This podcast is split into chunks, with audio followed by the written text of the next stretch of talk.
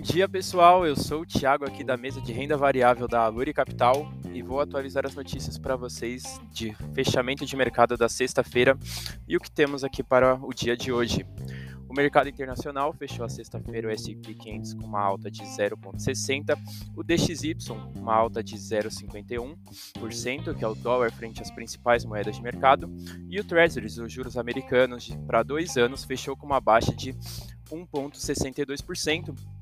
É, as bolsas internacionais fecharam em leve alta devido às expectativas de que o Fed irá parar de subir os juros para evitar uma recessão com a crise do setor bancário.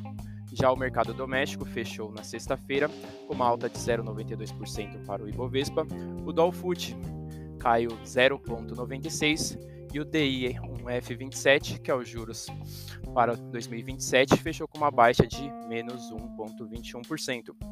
Os motivos dos fechamentos do mercado nacional, a bolsa doméstica fechou em leve alta, onde a Selic alta ainda desfavorece a renda variável e os investidores ainda estão cautelosos sem o anúncio do arcabouço fiscal e o medo da crise no setor bancário.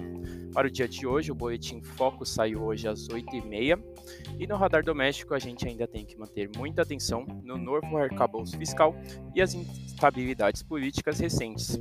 Esse foi o Morning Call de hoje. Desejo uma ótima semana a todos.